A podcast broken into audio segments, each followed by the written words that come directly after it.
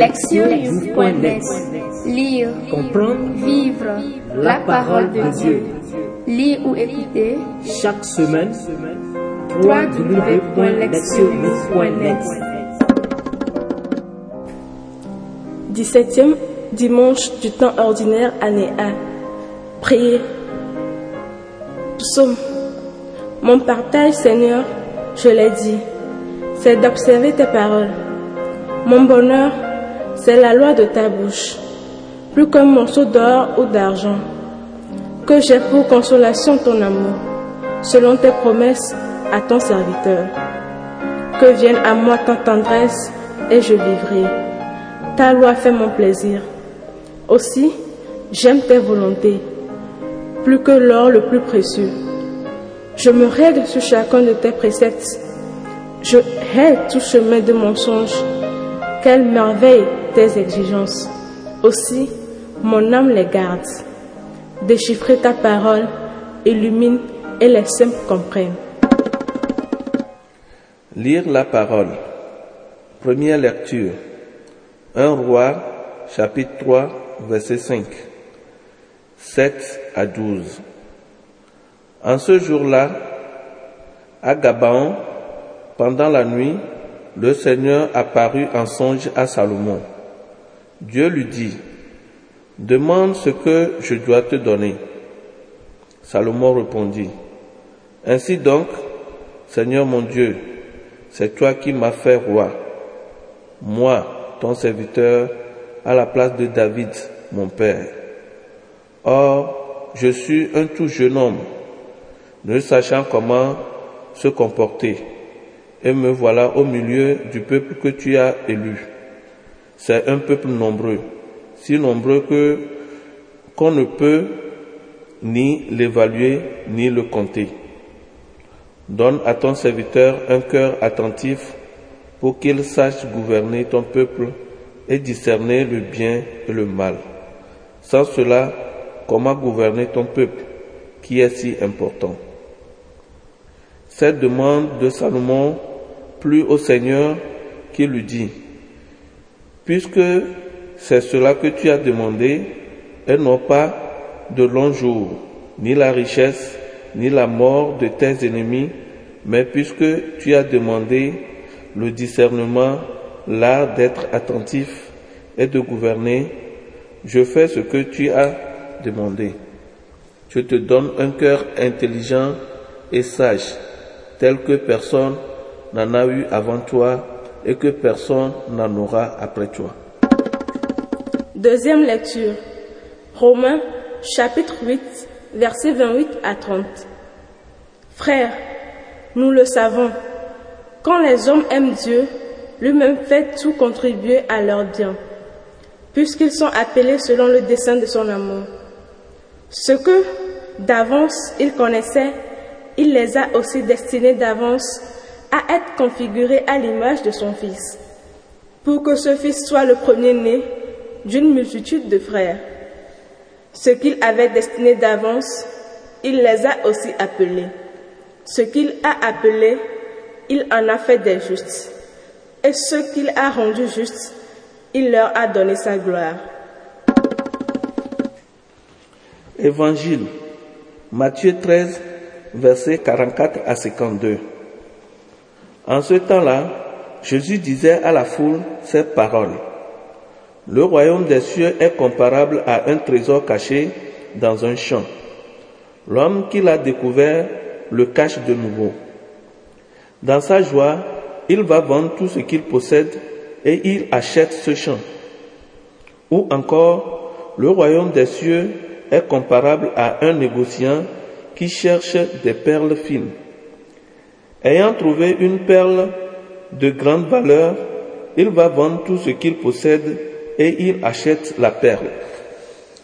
Le royaume des cieux est encore comparable à un filet que l'on jette dans la mer et qui ramène toutes sortes de poissons.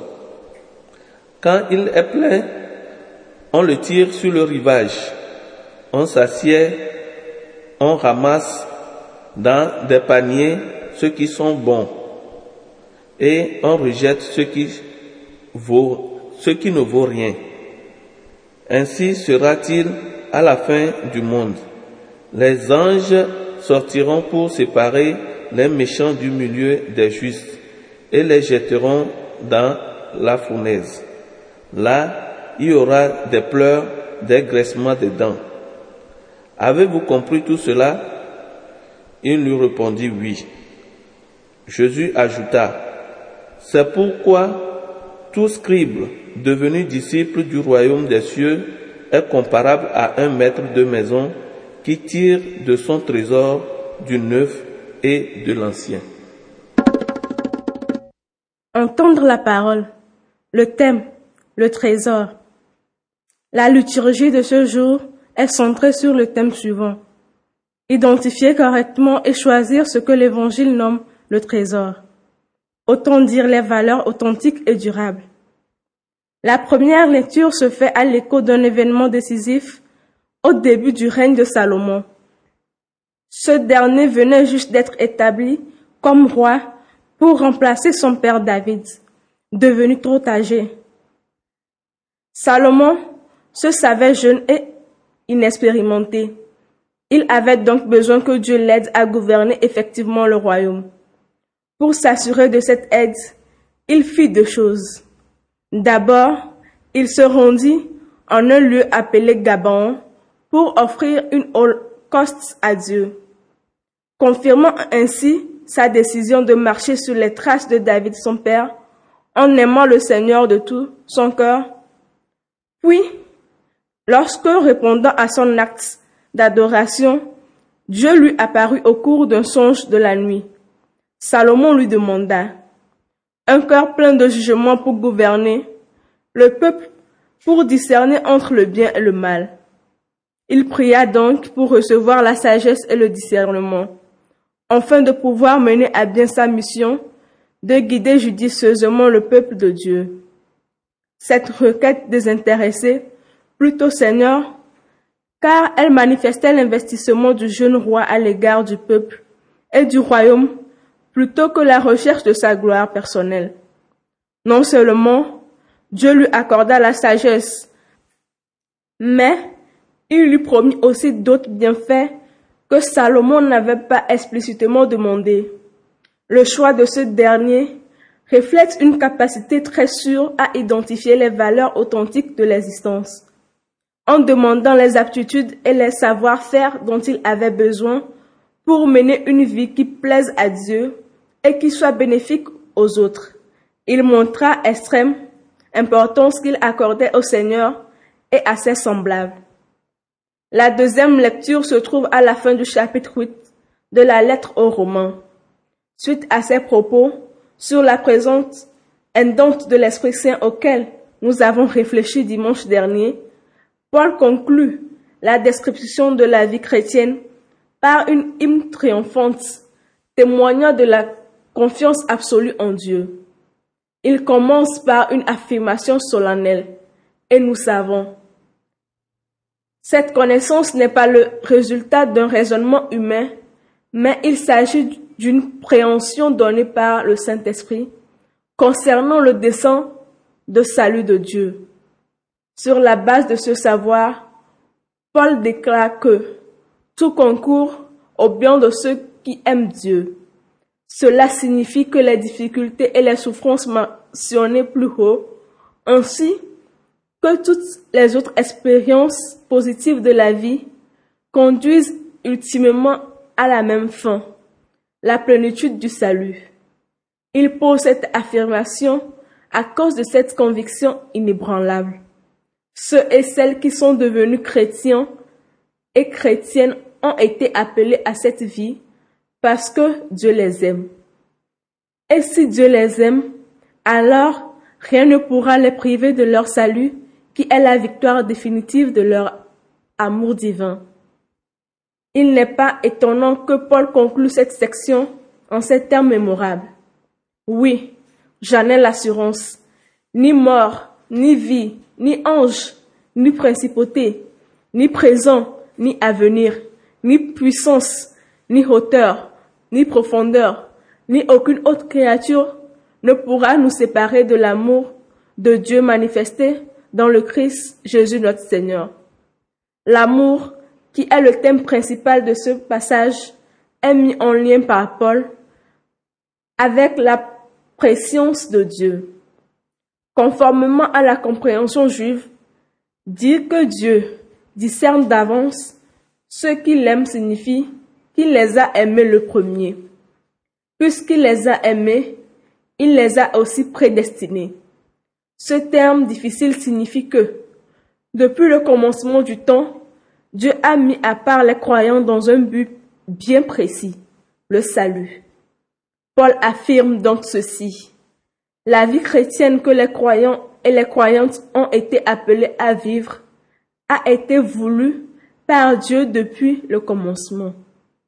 Quant à son ultime finalité, elle est de leur mener à Dieu pour lui être unis dans l'éternité. Comment les chrétiens et les chrétiennes doivent répondre à ce don étonnant? Dans ce passage, Paul laisse entendre que la réponse est d'aimer Dieu.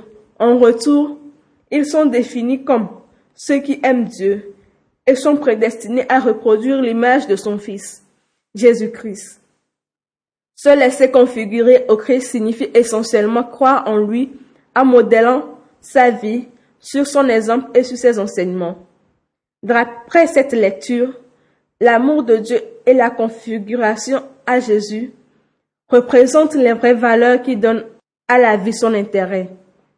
Et elles sont vraies parce qu'elles conduisent à vivre éternellement en présence de Dieu. Le passage évangélique conclut le troisième grand discours de Jésus en Matthieu, appelé le sermon sur le royaume des cieux. Celui-ci est donné presque entièrement sous forme de paraboles. Les trois paraboles que nous lisons aujourd'hui sont parmi les plus brèves de ce sermon.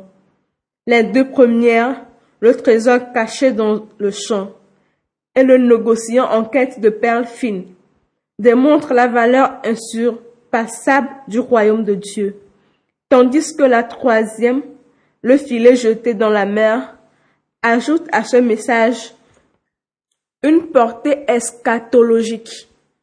Dans la perspective de Matthieu, le royaume des cieux concerne la quête de Dieu au concours de la vie présente.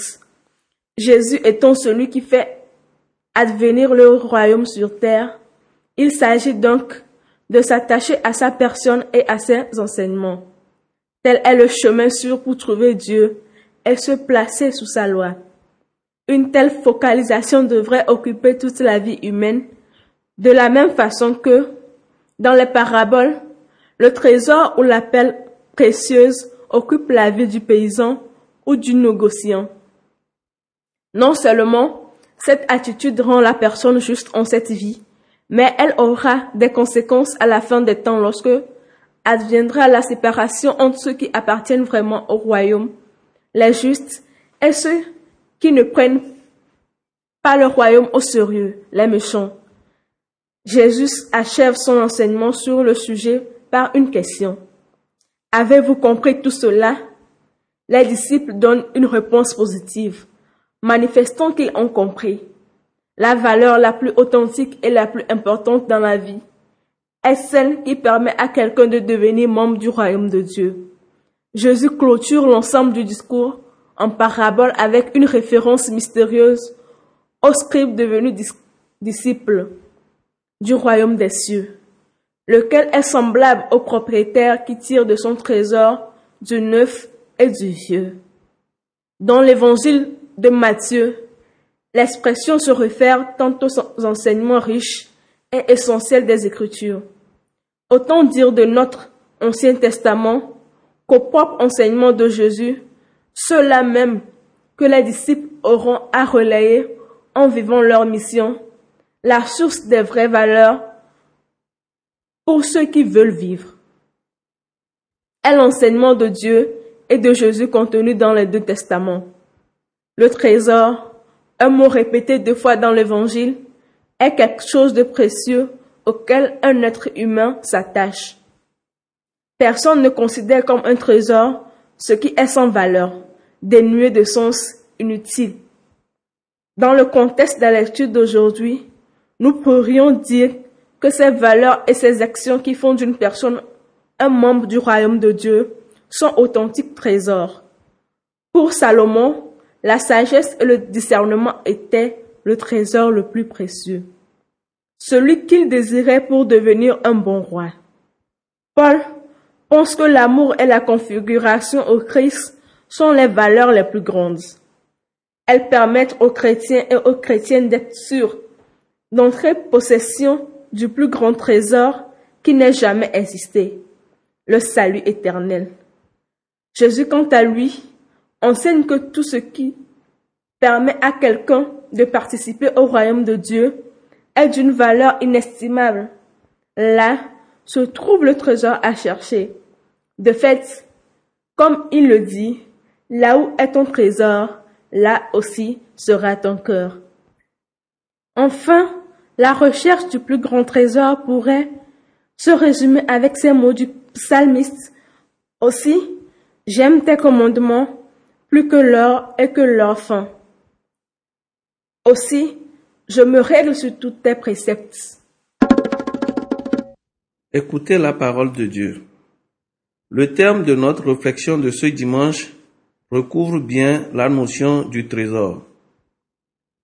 Envisagé comme une réalité de grand prix, exprimée différemment, on peut dire qu'un trésor est quelque chose qui nous tient à cœur, que nous tenons en haute estime et que nous chérissons par-dessus tout. Pour les Maasai du Kenya et les Fulani du Nigeria, les vaches représentent le plus grand trésor. Pour nous, chrétiens et chrétiennes, ce sont les activités quotidiennes et les valeurs dont il a été question dans les lectures qui nous donnent notre identité d'enfant de Dieu. Pour Salomon, il s'agit d'être un bon roi, ce qui suppose d'appliquer ces valeurs que sont la sagesse et un jugement droit. Pour Paul, être un bon chrétien ou une bonne chrétienne revient à aimer Dieu qui nous, qui nous a aimés le premier et à nous conformer au Christ. Quant à Jésus, il nous dit que pour être pleinement participant du royaume de Dieu, il nous faut le chercher comme le trésor de grand prix. Au fur et à mesure que nous accomplissons les tâches quotidiennes de notre vie, nous nous rendons compte du nombre de choses qui nous préoccupent. Parmi nos possessions, il en est généralement une qui nous tient particulièrement à cœur et que nous chérissons plus que les autres. Actuellement, certains sont en adoration devant des gadgets électroniques tels les smartphones, les iPads, les tablettes et tout ce qui est de la dernière mode. C'est le genre de choses que nous cherchons pour nous forger une identité. Un jeune peut faire tout ce qu'il faut pour être sûr de posséder les derniers gadgets ou vêtements. Et malheur à quiconque essaierait de les lui casser ou de les lui abîmer. Reste cependant une question. Est-ce nous qui possédons le gadget ou est-ce le gadget qui nous possède? Nous pouvons rendre grâce à Dieu pour la technologie. Toutefois, celle-ci ne doit pas nous dominer. C'est nous qui devons la mettre à notre service. Grâce à elle, nous pouvons nous souvenir de Dieu, le plus grand trésor que nos cœurs devraient chercher. Mettons-nous d'abord en quête de, lui, plutôt que de nous focaliser sur des choses créées. Paul nous dit que nous devions avoir une confiance absolue en Dieu qui nous a créés et qui, par amour, nous appelle à devenir chrétiens et chrétiennes. Certains de ce qu'il affirme, il déclare avec ceux qui l'aiment, Dieu collabore en tout pour leur bien. Dans l'évangile, Jésus nous déclare qu'en tant que membres du royaume, nous devons nous mettre en quête de ce qu'il y a de plus précieux, à savoir le royaume. Et cela en vivant authentiquement les valeurs de l'évangile dans le concret de nos existences. Un proverbe nigérien dit qu'une personne ne s'éloigne jamais du lieu où rôtit sa viande.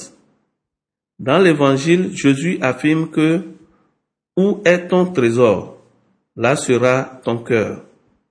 Ainsi, notre seul et unique trésor devait être le désir du royaume de Dieu dans tout ce que nous entreprenons. Ce qu'il y a de plus précieux, autant dire le royaume de Dieu, devrait nous tenir particulièrement à cœur. Nous ne devions pas nous éloigner de lui, mais toujours nous en souvenir pour y revenir chaque fois que nous avons erré loin de lui. Proverbe. Une personne ne s'éloigne jamais du lieu où rôtit sa viande. Agir. S'examiner. Qu'est-ce que je chéris le plus dans ma vie? Cela me rapproche-t-il ou m'éloigne-t-il de Dieu? Comment est-ce que cela affecte ma relation aux autres? Répondre à Dieu. En tant que jeunes catholiques, nous sommes invités à incarner dans nos vies les valeurs de l'Évangile grâce à une lecture réfléchie de la parole de Dieu. Aujourd'hui, je m'engage à essayer de mettre en pratique une valeur évangélique spécifique en me montrant compatissante à l'égard des autres. Répondre à notre monde.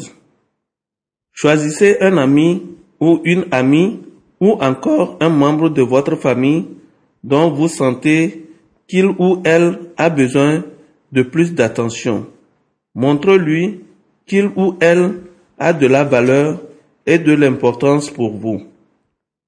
En tant que groupe, chacun chacune pourrait prendre une valeur qui se trouve dans la Bible, plus particulièrement dans les paraboles, pour en parler et partager sur ce point au cours de la réunion. Pendant ce temps précieux où vous lisez la parole de Dieu, essayez d'éteindre toutes les gagés. Au besoin, trouvez un rituel pour le faire.